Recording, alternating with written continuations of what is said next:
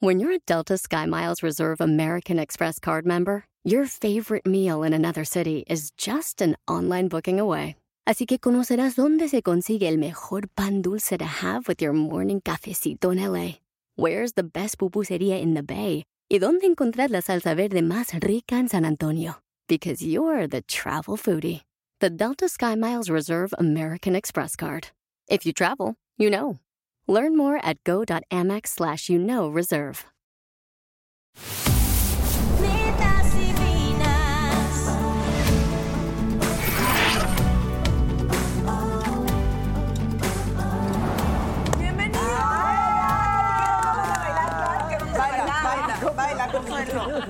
¿Se dan cuenta que ya no le quedamos viendo a ver si canta? Exacto. No podemos empezar si no cantas, No, por favor. ¿verdad? ¿Qué, canta- ¿Qué les cantaré hoy? 5, 6, 7, 8. ¡Ay!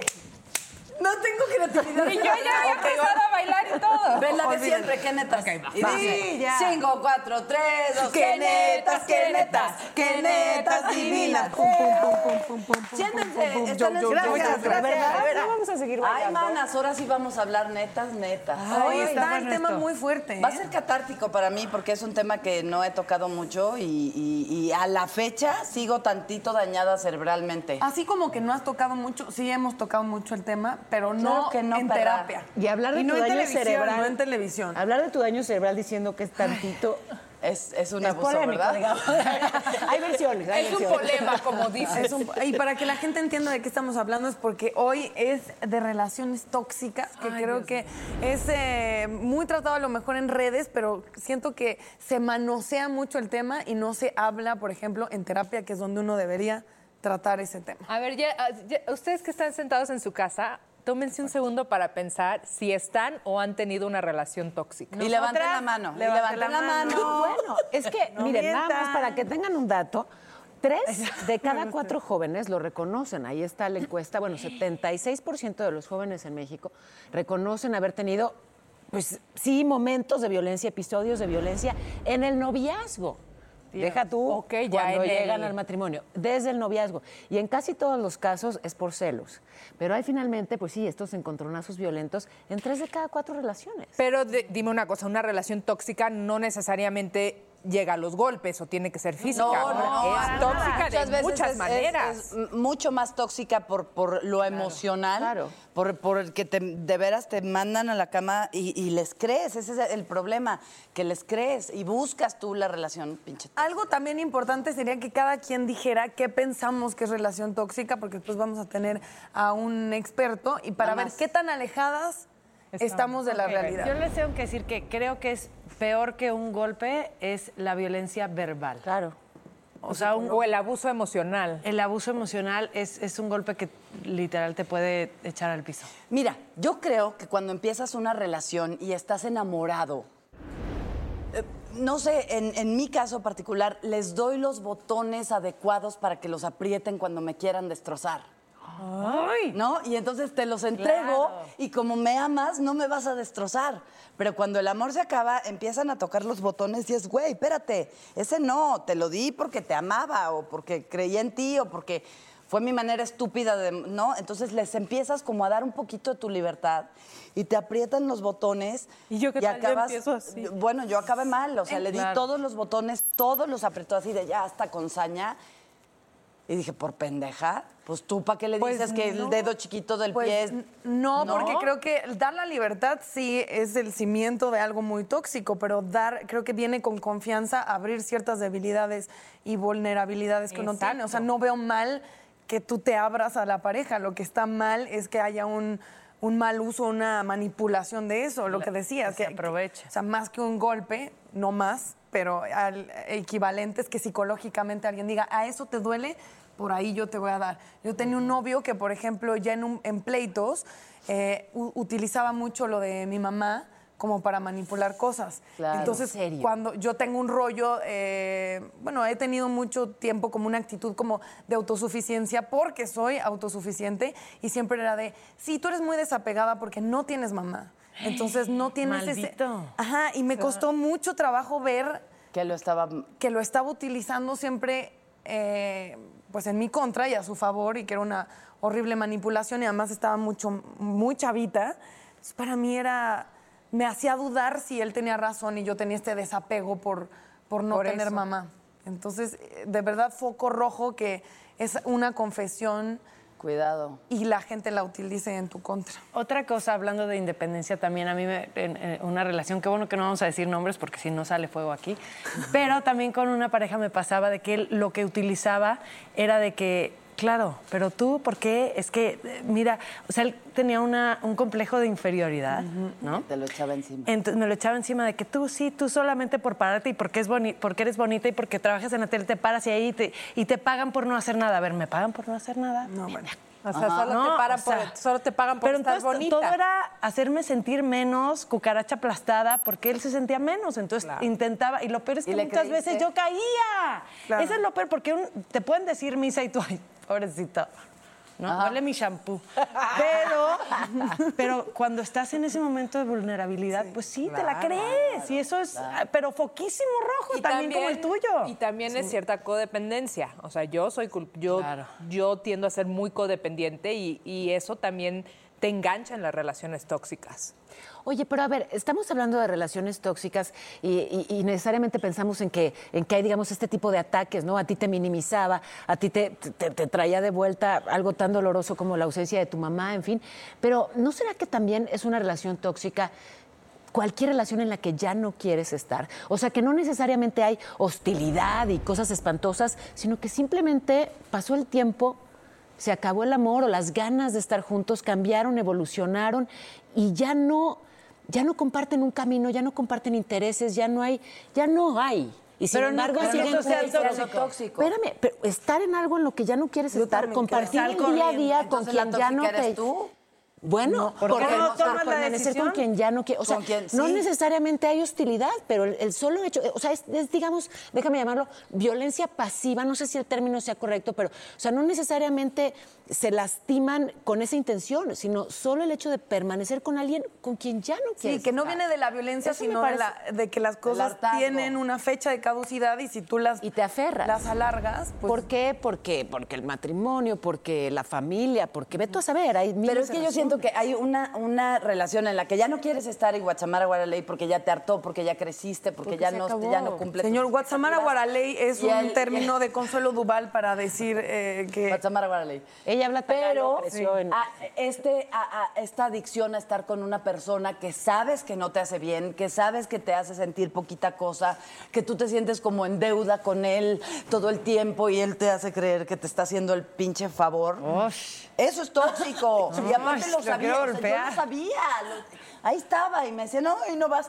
"Ah, bueno, no voy. Yo decía, ¿qué parte pendeja de mí está respondiendo así? Pero ¿Por lo no me menos tú te dabas de- cuenta. Pero ahorita, no mana, nos- ya tengo 50 Ah, años. en el momento- en, en el momento no te 20. dabas cuenta. Claro que no, era mi realidad. Y, y- y hasta mi familia mandé a chingar a su madre. Claro, o sea, es mi esposo y es mi nueva familia y tú ya no te metas y es mi esposo. Y entonces sí, sí logró ahí meterme cosas que hasta yo decía, ay, que mi papá, ay, ¿no? Ya cuando me caché despreciando a mi familia por un pendejo, no sabes qué vergüenza. Pero ya lo había hecho. Entonces hay daños que puedes, re- que son irreversibles. Es que deben sabes. haber niveles de toxicidad. Pero ya rebasó hasta la familia, güey. Imagínate dónde estaba metida. Yo Claro. voy a contar ya la cosa más vergonzosa. así, la, la mana, neta, más neta. mana. Esa relación con este chico que yo era muy joven todavía. eh, Eres joven. Exacto. No, pero era, era, de verdad fue mi, creo que fue mi segunda relación así formal. Y una vez amanecimos y él se había hecho pipí en la cama. Esto es real. Y él me desperté y me dijo, Natalia, ¿te sientes bien? Es que yo leí que la gente que se hace pipí en la cama ya de adulto tiene de verdad severos problemas mentales y emocionales. Yo dije, pues que nunca en la vida me ha pasado, o sea, no, no, no puede ser. No, no puede ser, nunca me ha pasado. Entonces fui al baño y cuando me bañé me di cuenta que no había sido yo, había sido él.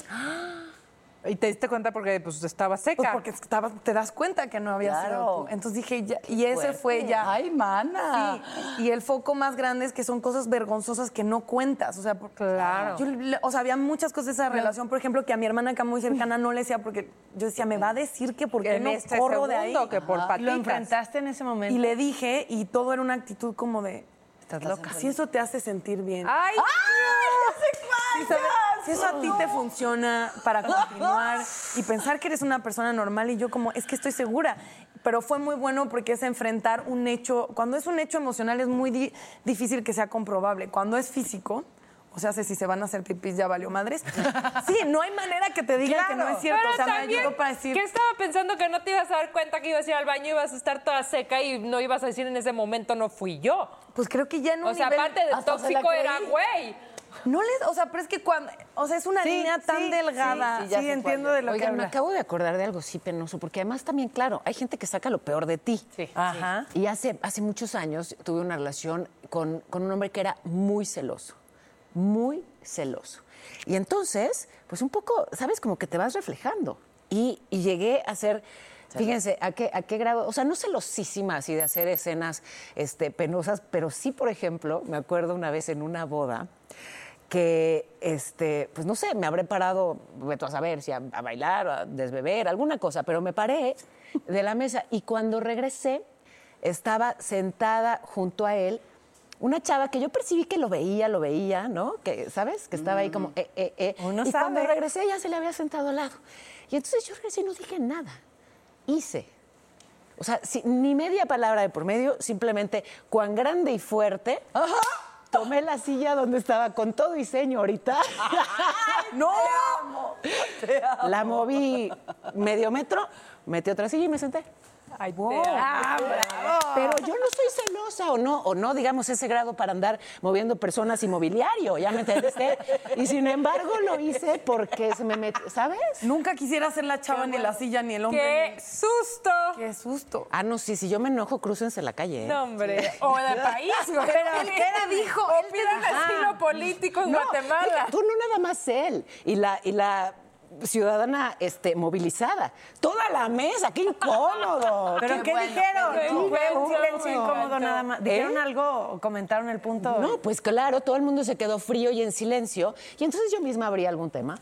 Así, Claro, o sea, ya tú vete a muy saber bien. cuál. O sea, ya Tú no sé ¿Qué les parecen los beduinos? eh? ya no sé ni qué tema, pero. Así de, este, no, hubiera sido increíble sentarte. Y además estoy tomando box y artes marciales por si alguien más se quiere sentar al lado del chico con el que vengo. Si alguien Wow. tiene enemigos, llámenme. Conozco gente que conoce gente que me debe favor. Que además, cero, cero me parece que, o sea, tú eres muy Por controlada, no te imaginas. Por eso, pues, pero lo hice con un gran control. muy bien. O sea, ni Claro, temblé. muy Y eso Sí. fue controlado, Natalia, eso fue controlado. Tú hubieras llegado vas. y hubieras empujado las sillas y ¡guau! No, a mí lo que me pasa es que en el momento, yo soy muy de reaccionar, por ejemplo, en la chamba, pero en cosas que me ha pasado muchas veces que cuando algo pasa de ese estilo, me tardo mucho en darme cuenta eh, que alguien se pasó de lanza.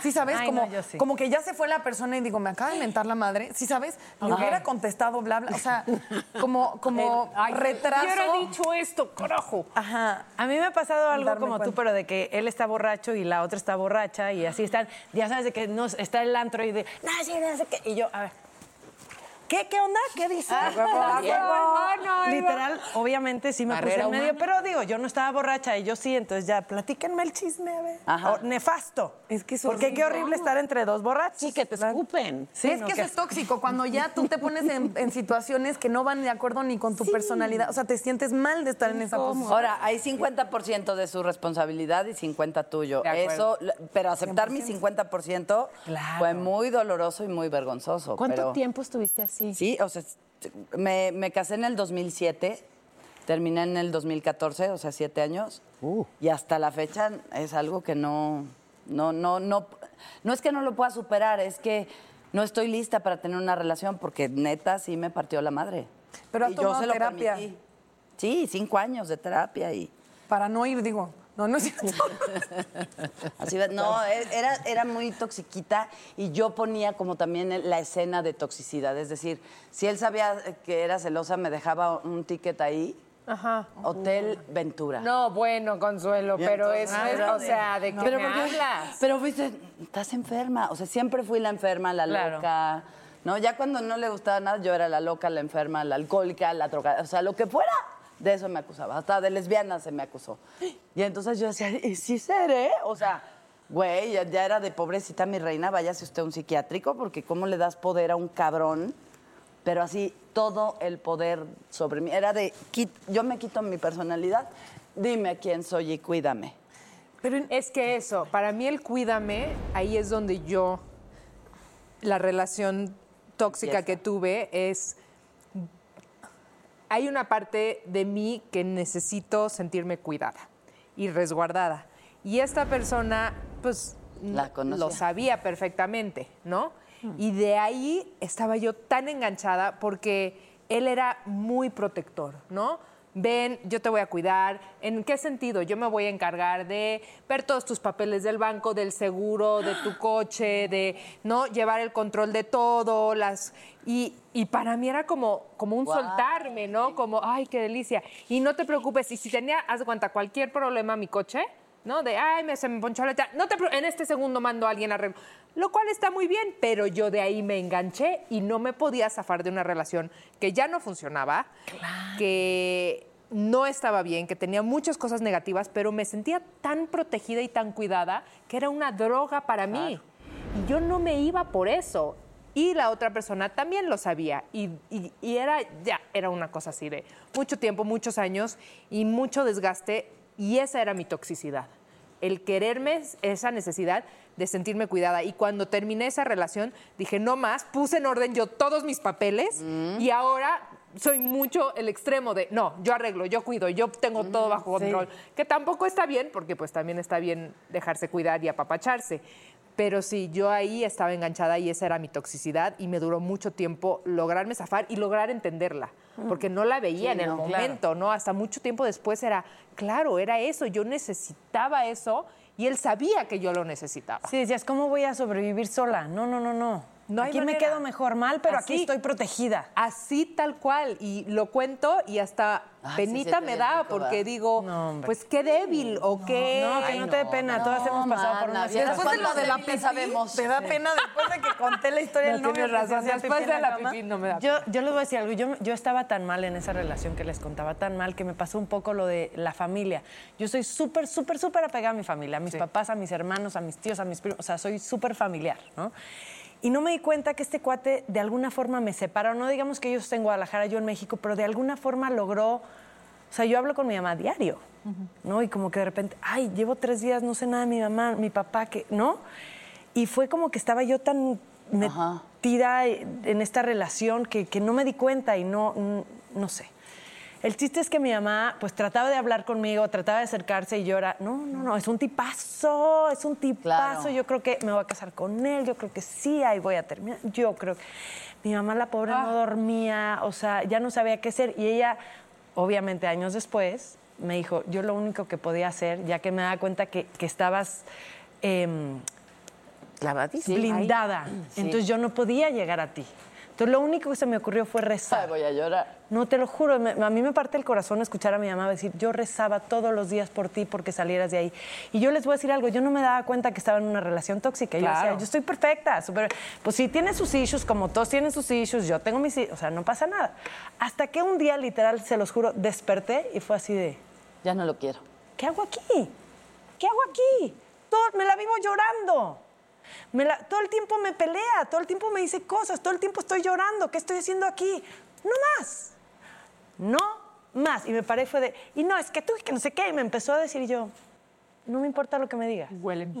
Huele mi shampoo, porque no me importa O lo sea, que pero me digas. se te salió Yo ya no, solito. solito. El rezo de mi mamá, yo creo que funcionó porque literal fue que- chamuco. Un día me desperté y dije, ya no quiero estar en esta relación, punto, así. Qué bonito. Y el otro, no, pero es que tú, tú y que No me importa, no quiero estar contigo. No, pero es que...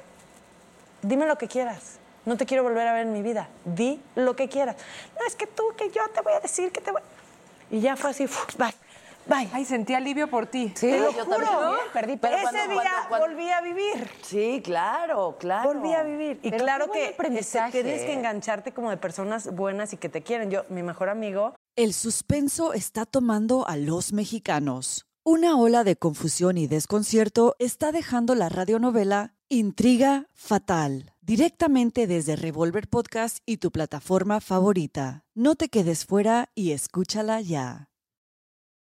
La clásica novela Gutierritos ya se encuentra disponible en formato podcast. La historia de un hombre trabajador incapaz de complacer a su controladora y materialista esposa, quien se entrega a su trabajo como un escape de su vida hogareña y comienza a escribir. En secreto, inicia una carrera como novelista de éxitos, a quien su esposa, sin saberlo, admira y adora. Escucha Gutierritos en Pandora, Apple Podcast, Spotify o donde sea que escuches podcasts. Le debo la vida por eso, porque después de que salí de esa relación me enganché de él, que, ¿dónde, amiga? No sé qué, Vamos, me hacía reír, ven. me llevaba, me entretenía, no me entretenía, hablaba conmigo, este, me llevó a terapia, me esto, que lo Y te juro que, digo, porque mi familia estaba en Guadalajara, si no ellos estarían ahí ya metidos, ¿no? Claro. Pero ves, Eh, yo creo que sí es una señal de alerta. Vaya, que ya sí estamos compartiendo todo, pues que sirva de aprendizaje. Claro. O sea, si estás con alguien que te aleja de tus amores de siempre, que te aleja de tu familia, que te aleja de tus quereres, de tus amigos, de, de- de tu, de tu sustento emocional de siempre, ojo, ¿por qué? ¿No? Algo- hay algo que está mal y salgan corriendo de ahí, no esperen a que, a que caigan del Es cielo que las ese era, mi, ese era mi rollo, porque a mí me manejan una infancia o, una- o un pasado doloroso y yo se los quiero curar. Ya sabes, de- o sea, como, como le hacía mi, mi ex esposo, era de un día. Cuando yo estaba chiquito, mi hermano me prometió una guitarra. Y entonces yo decía, guitarra, bueno, voy a comprar la guitarra. Corte a, córrele por la guitarra y... ¿no? Y pues no, Pero es que eso viene mucho a mí, eso me pasa, pero porque no, Estoy no estás dispuesto a afrontar. No, es más fácil loca, ¿eh? cumplirle No, no, al otro no, no, como, cero. como el deseo y, y sanarle la herida al otro que voltear a ver la herida propia. Yo Exactamente. Yo podría salvar a todos los vagabundos del país. De hecho, ahí voy, ¿eh? pero, pero creo que es porque es más fácil, que eso me decía mi hermana, es como el, el fal- la falsa heroína. Al final voltea y resuelve tú y entonces estarás con alguien que haya resuelto. Pero si no, creo que es eso y por eso es tan tóxico. Es pura gente no resuelta, aventándose, ¿no? Sala No herida una y otra y otra y otra vez. no. Oigan, yo tenía una de mis amigas. ¿Dónde estás, Walter? Cuando más te Surge. necesito. Una de mis amigas más cercanas es psicóloga y durante mucho tiempo era la psicóloga de la casa de Big Brother.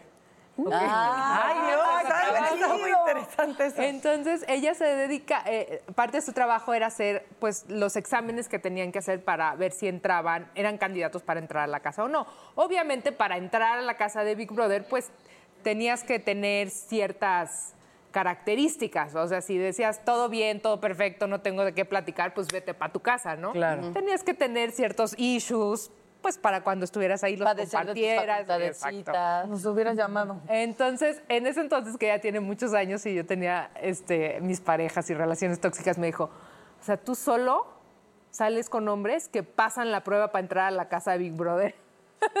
si no, no, o sea, parece que tú les haces la encuesta.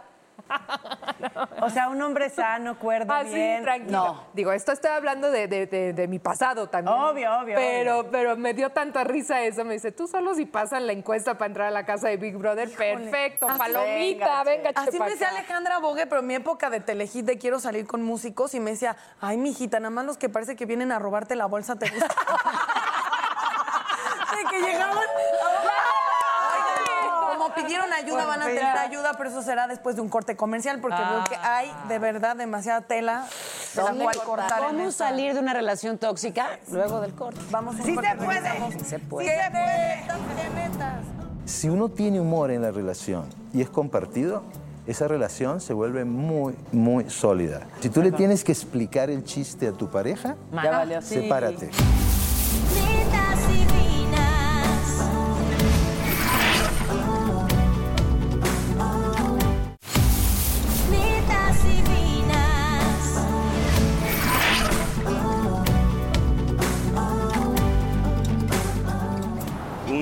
tóxica es cuando una persona te hace daño. Aquellas parejas que siempre están peleando, discutiendo. Más que amor, pues hay mucha violencia. Una relación dañina.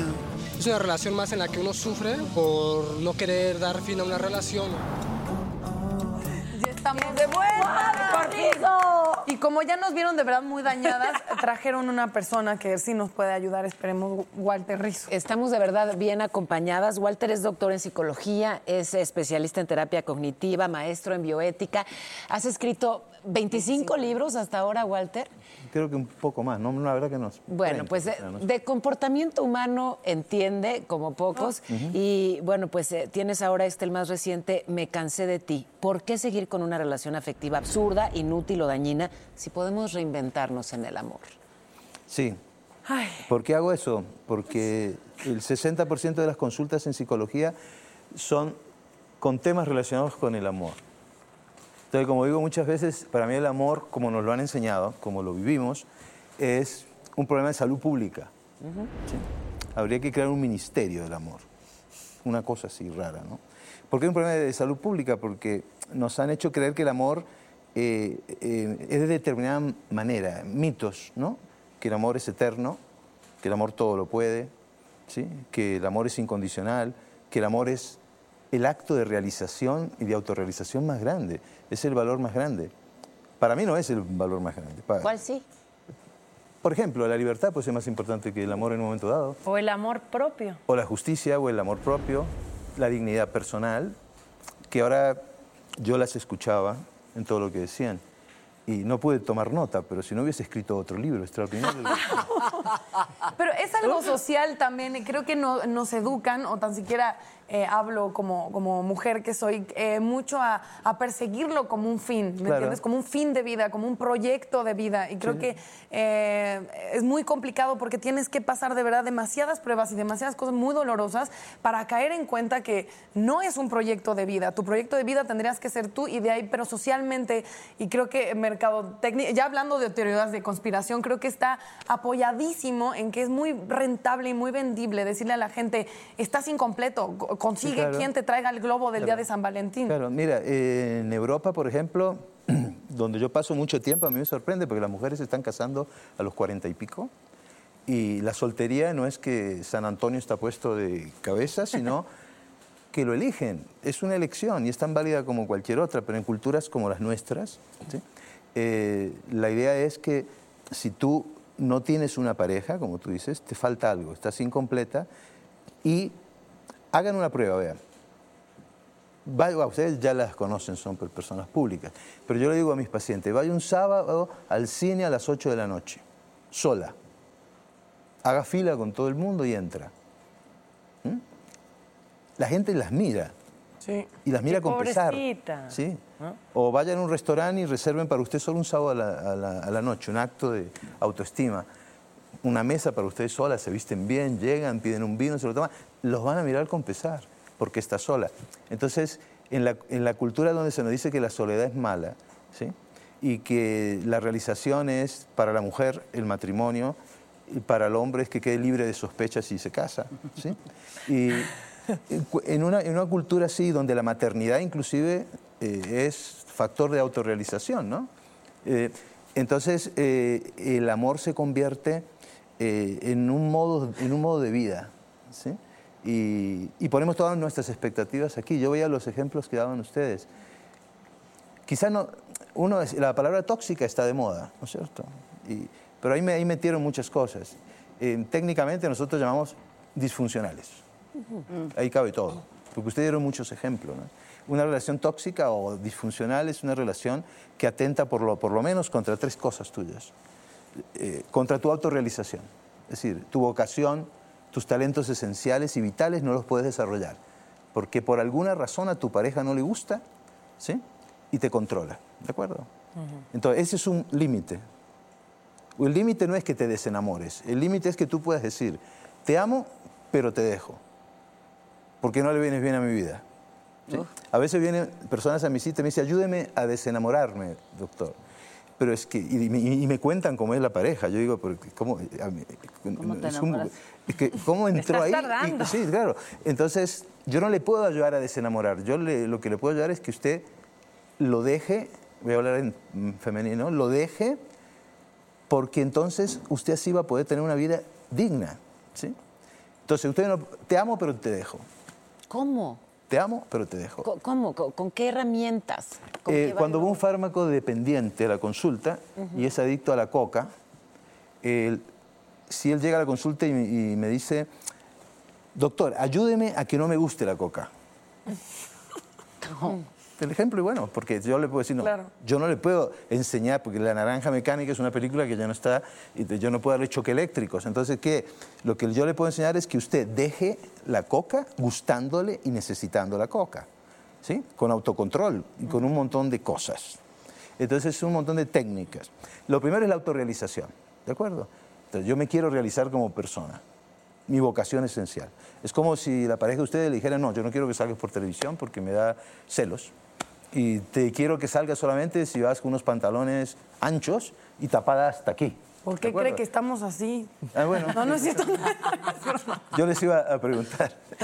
Eh, entonces, rompe la autorrealización. El, el segundo punto, que es muy claro, es cuando afecta a tu dignidad personal. Ustedes pusieron un montón de ejemplos. La dignidad personal es que no los cosifiquen, que sean sujetos válidos. ¿sí?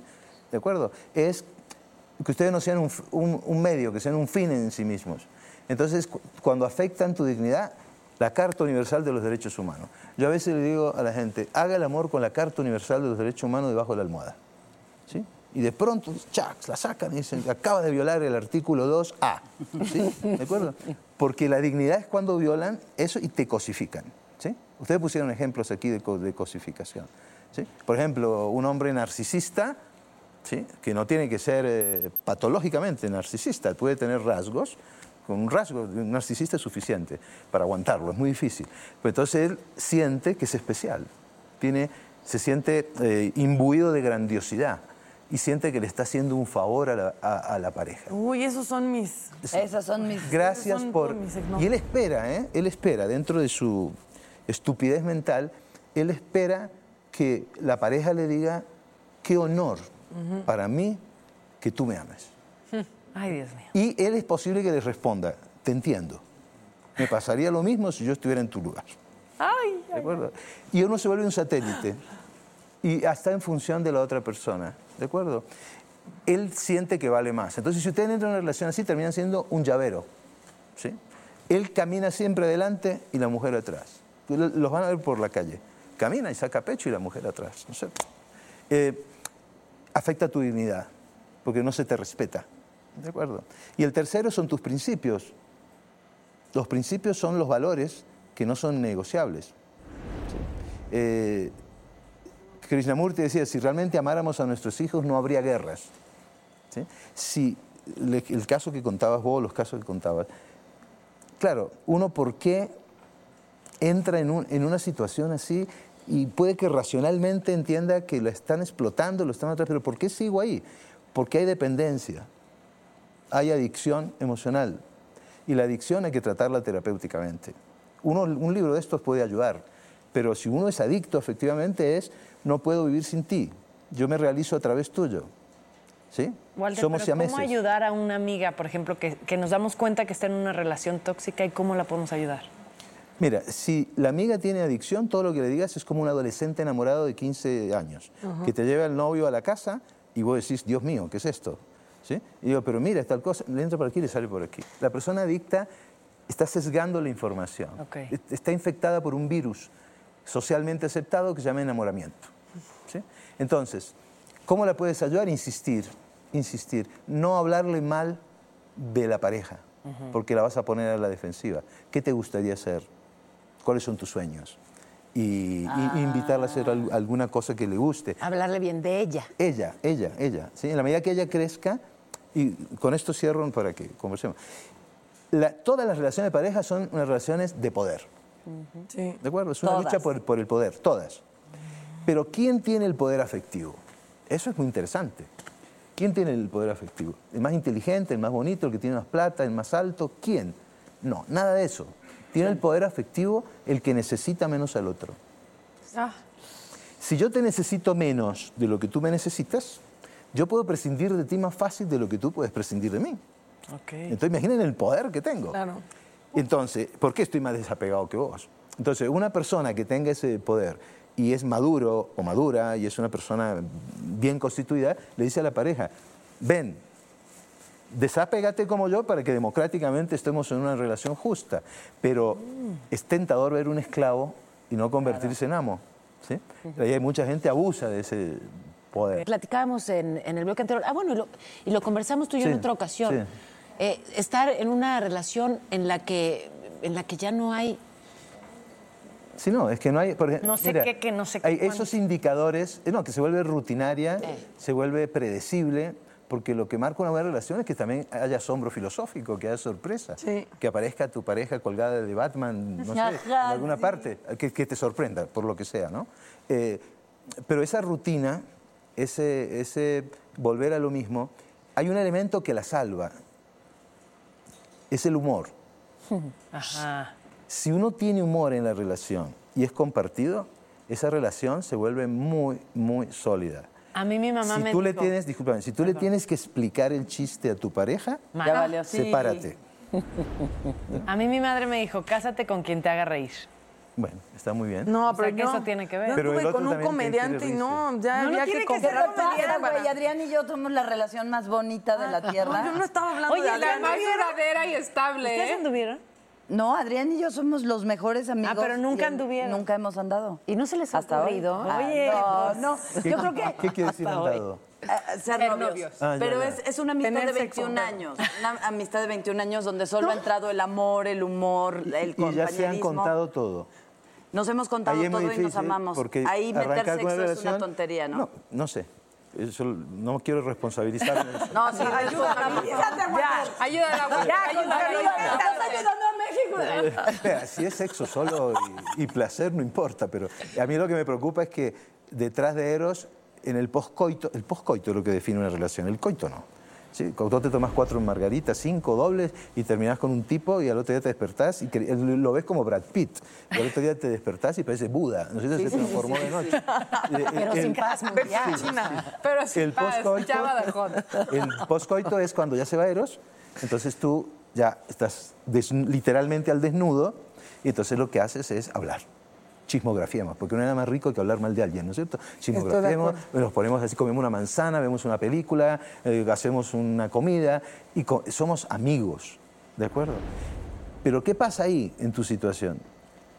que puedes tener sexo, sí, pero si después te involucras afectivamente ya sabes toda la historia de él, ya sabes los puntos débiles, las vulnerabilidades, es que ya te contó las metidas de pata que hizo. Pero eso puede y ser como, como bueno, amiga tú no lo vas a juzgar, No. porque los amigos somos incondicionales. No, el problema de él es que todos sabemos su historia.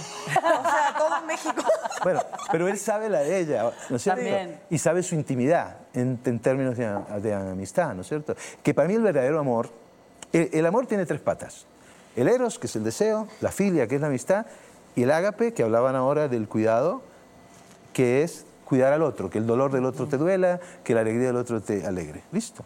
Y les voy a dar una definición muy linda de amor que se le, una vez Unamuno, el filósofo, cuando estaba ya viejo, de dijo esto. A mí me impactó cuando lo leí. Cuando le toco las piernas a mi mujer, ya no siento nada. Pero si le duelen sus piernas, me duelen las mías. ¿De acuerdo? Eso es el ágape. ¿De acuerdo? Entonces, vos tenés esas tres cosas y ya funcionas en el amor. Para mí, ¿cuál es el verdadero amor? No es eros. No es ágape siquiera. Es filia. Era para los griegos la verdad, y el verdadero amor era la amistad, porque tú eliges a los amigos. Es un acto de la voluntad. Tú los eliges. Por eso la genética no obliga al amor. O sea, uno dice que hay, hay que amar al papá y a la mamá, depende. Sí, hay no. papás que no hay que amarlos, hay que meterlos presos, ¿de acuerdo? Sí, ¿De acuerdo? Entonces, claro, la genética no obliga al amor. Igual que la amistad, pero la amistad la elegís vos. Claro. Y vos elegís a tus amigos y vas creando una relación de amistad. Vos tendrías ganado la filia, ya tendrían cosas en común y el humor. Pero yo, te- yo tendría muchas dudas. Si fueras mi paciente, yo te diría, déjame pensarlo, voy a consultar con mi psicólogo a ver qué es lo que te voy a decir. Porque me daría mucho miedo de que cuando uno ya entra a una relación, aparece una serie de obligaciones, requisitos, limitaciones, uno pierde espontaneidad, ya empieza a anticipar, empieza a deshojar margaritas en silencio, mentalmente. Y todo eso puede ser que el humor se acabe y que la complicidad se acabe y que salen los dos y se mueren de la risa, ya no me... Se ríe, ¿de Ay, qué no, se estará que riendo? Tú- yo pienso que él está pensando que yo pienso de pronto. Sí, ya no. empezaríamos de pronto. Entonces, yo lo que haría es prepararse para dar el salto. ¿De acuerdo? ¿Viste? Pre- prepararse. Sí. Prepararse para, darle el salto. Para dar el salto A ver. y atrapar al amigo y convertirlo en una pareja. Yo conozco a varias parejas que han sido mejores amigas. Ejemplo, Carla Guindy y Eric Elías. Prepararse. Eran mejores amigos de que así, de que se conocían. Ay, ya vas a salir. No, ¿cómo es posible que estás saliendo con esta? Sal de ahí corriendo. Así. Y, y están casados, tienen dos hijas. Claro. Y yo veo una relación tan bonita de ellos, pero eran mejores amigos durante años. No, pero eso, eso es una anécdota que está bien, ¿no es cierto? Pero uno se tiene que preparar para cuando establece una relación. No, no ¿Cómo somos- te preparas? No somos, no tenemos 15 años, nos dejamos llevar por las hormonas y por el corazón. No, ya no. Yo. Pero es que, es que mira, que la gente se equivoca más casándose que comprando apartamento. Esas son las estadísticas. Uno cuando compra un apartamento le echa la cabeza, ve el- que el, que el impuesto pedreal, predial, que el sol, que el no sé poniente, el vecino, se va a valorizar. Pero uno cuando se casa no piensa eso cuando ve a la pareja. Uno piensa, los hombres pensamos la cintura para abajo y la mujer piensa la cintura para arriba. Entonces, el corazón. Es que lo amo, doctor. ¿Y a mí qué me importa? Ayer, ayer hice mi la presentación de mi libro. Entonces una, una niña eh, me dijo, es que yo tengo una relación, muy jovencita, ¿no? Me dijo, "Eh, yo tengo una relación que lleva 13 años, yo, poner la niña tendrá 28 años más o menos, empezó de la temprana edad, 13 años que es de ires y venires. O sea, viven lejos. No, no, no, de que Ah, terminamos y volvemos, Sí, y yo le pregunté qué haría ires y venir y me dijo, pues peleamos y volvemos, peleamos y volvemos. Pero entonces es una relación que no funciona. Y la respuesta es la que te dicen siempre, pero lo quiero. Y, y mi respuesta es, a mí qué me importa que lo quieras. Es que no te conviene. ¿De qué necesitas desarrollar? Valentía, autocontrol, dignidad personal. La dignidad personal, en el libro Amar o Depender, yo todo lo armé alrededor de la di- dignidad personal. Cuando una persona llega con esto, yo trabajo la dignidad personal, la autovalía. Vos no te tiene que validar nadie, ni siquiera tu pareja. La relación debe ser democrática, ¿no? no vertical. Si no entregas el poder, te aplastan. Claro. Tampoco es que uno tenga que estar eh, como midiendo el, el poder, pero uno debe tener la- una certeza en la relación, una. Entonces, para la gente que está escuchando, esta certeza es vital. Que tu pareja nunca te haga daño intencionalmente. Claro. Eso es lo que tenés que tener, la única certeza. Si te hace daño intencionalmente una vez, se puede haber equivocado.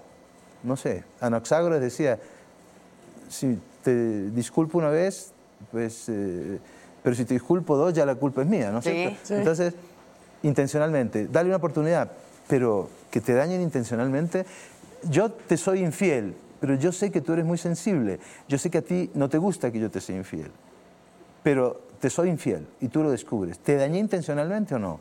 Sí, porque yo lo sabía. Yo no, yo no puedo decir que no. Te- Entonces, cuando uno ya ama bien, ama relajadamente, tranquilo, ¿sí? no hay miedo, porque el apego corrompe. ¿De acuerdo? Y cuando lo relacionas con la dignidad, ahí tenés la, la respuesta a muchas cosas. Porque uno se corrompe a veces en una relación. Dice sí cuando tiene que decir no. Va en contra de sus principios. ¿sí? Va en contra de su di- dignidad. Entonces, una relación relajada, tranquila, divertida, con problemas, claro, pero solucionables. Claro. Pero, pero, pero nunca doblegándose. Nunca por debajo, sea hombre o mujer. Con eso nos quedamos. Nunca doblegarse. Walter, muchísimas gracias. Gracias a ustedes. Ay, placer escucharte. Yo iba a seguirle preguntando. Yo sí lo estoy Pues haz tu cita. Ya sé, ya sé, ya sé. Y bueno, pues ya el más reciente, Me cansé de ti, pero búsquenlos todos porque no hay desperdicio en cada uno de los textos de Walter Rizzo. Gracias, por tus Walter. palabras. Les digo que he aprendido mucho de ustedes. He aprendido que todavía hay muchas cosas que no sé. Ay.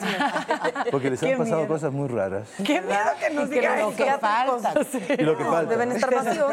¿Tienes tiempo? Gracias, Walter. Gracias, gracias. Muchas gracias. Chao, chao. A ver, pásenme el libro, por favor.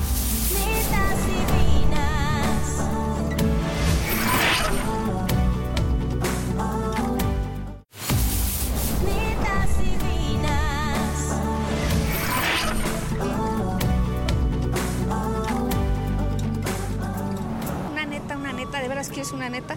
No puedo, mano. ¿Qué tal si me vuelven a correr? Mi neta es que tengo varias semanas peleándome con mi boiler y hoy decidí que ya no voy a seguir luchando contra él. Así es que no me bañé. La neta es que eso de chiquito y rinconero, la neta es que sí es cierto. Mi neta es que yo de toda la vida es súper teto, yo sacaba 10 en todo, matemáticas, español, ciencias, historia, primaria, secundaria, prepa, universidad, hasta fila banderado. Pues mi neta es que me gusta agarrar las pelotas, el bat, pero en el béisbol, porque juego béisbol. Estamos de regreso con juguetes. Con juguetes porque habemos juego. El día de hoy vamos, ya que nuestro diagnóstico es enfermas todas, ¿ok? de relaciones Exacto. tóxicas, vamos a llegar a la conclusión. Eh, Daniela, ¿estás bien? Sí. Muy bien. Ustedes tienen sus paletas con respuestas y aquí están las Yo preguntas. hago la pregunta y todas tenemos que contestar a esta Ajá, pregunta. ok.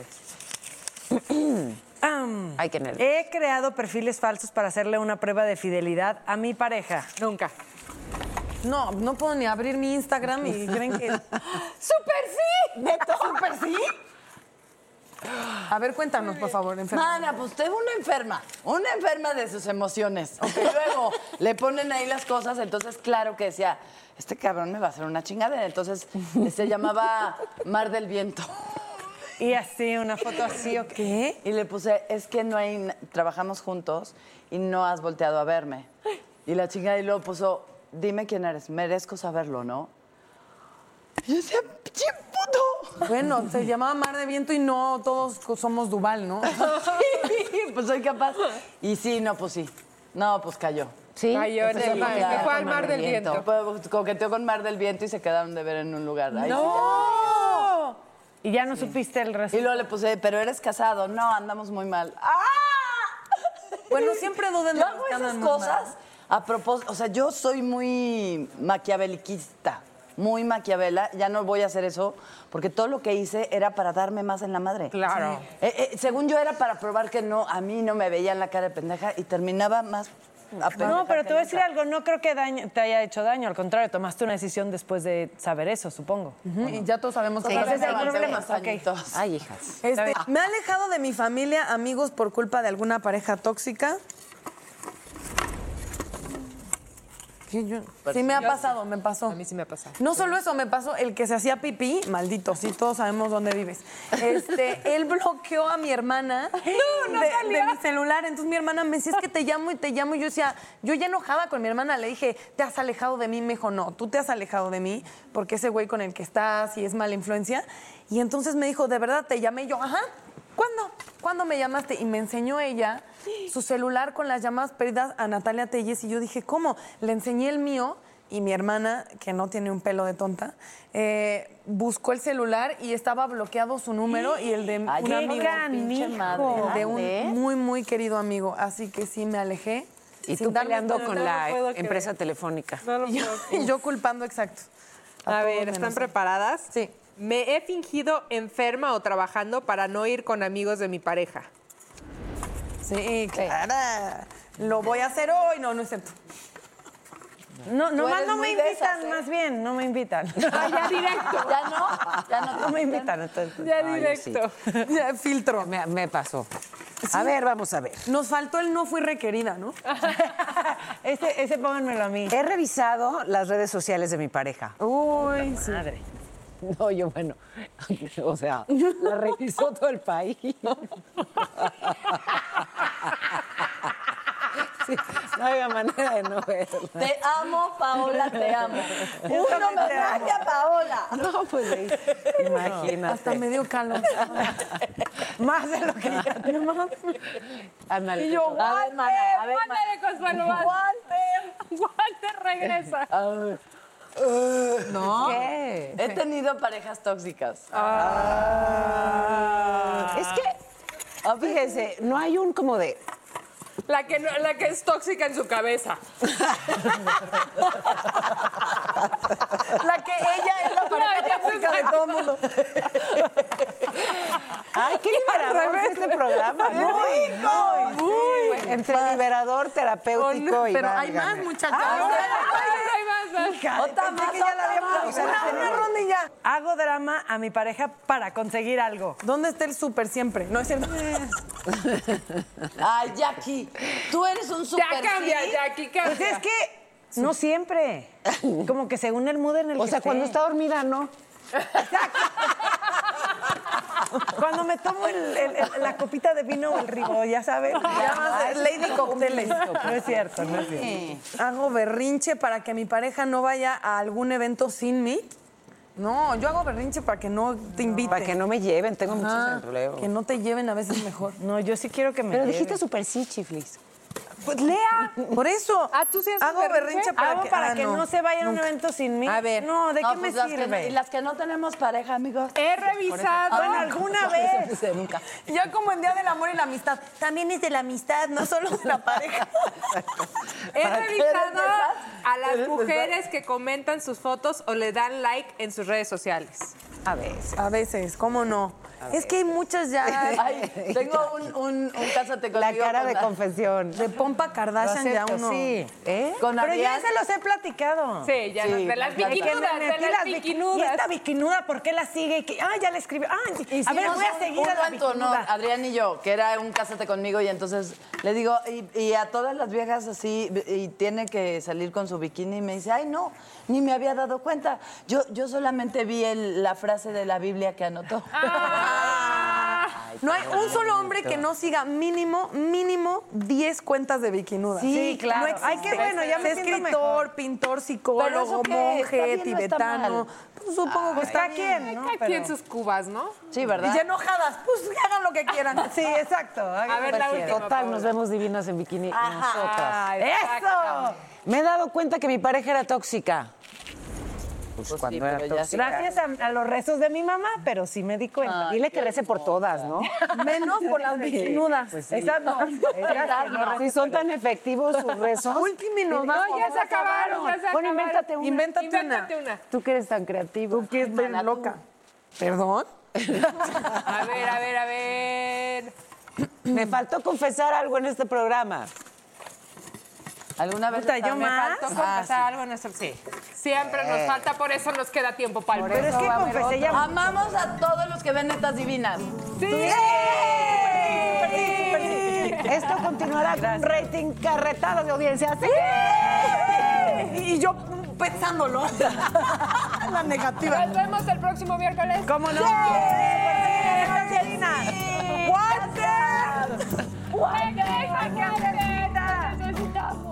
I'm Chris Hahn, the Aggressive Progressive. Check out a new episode of the Aggressive Progressive podcast every Tuesday.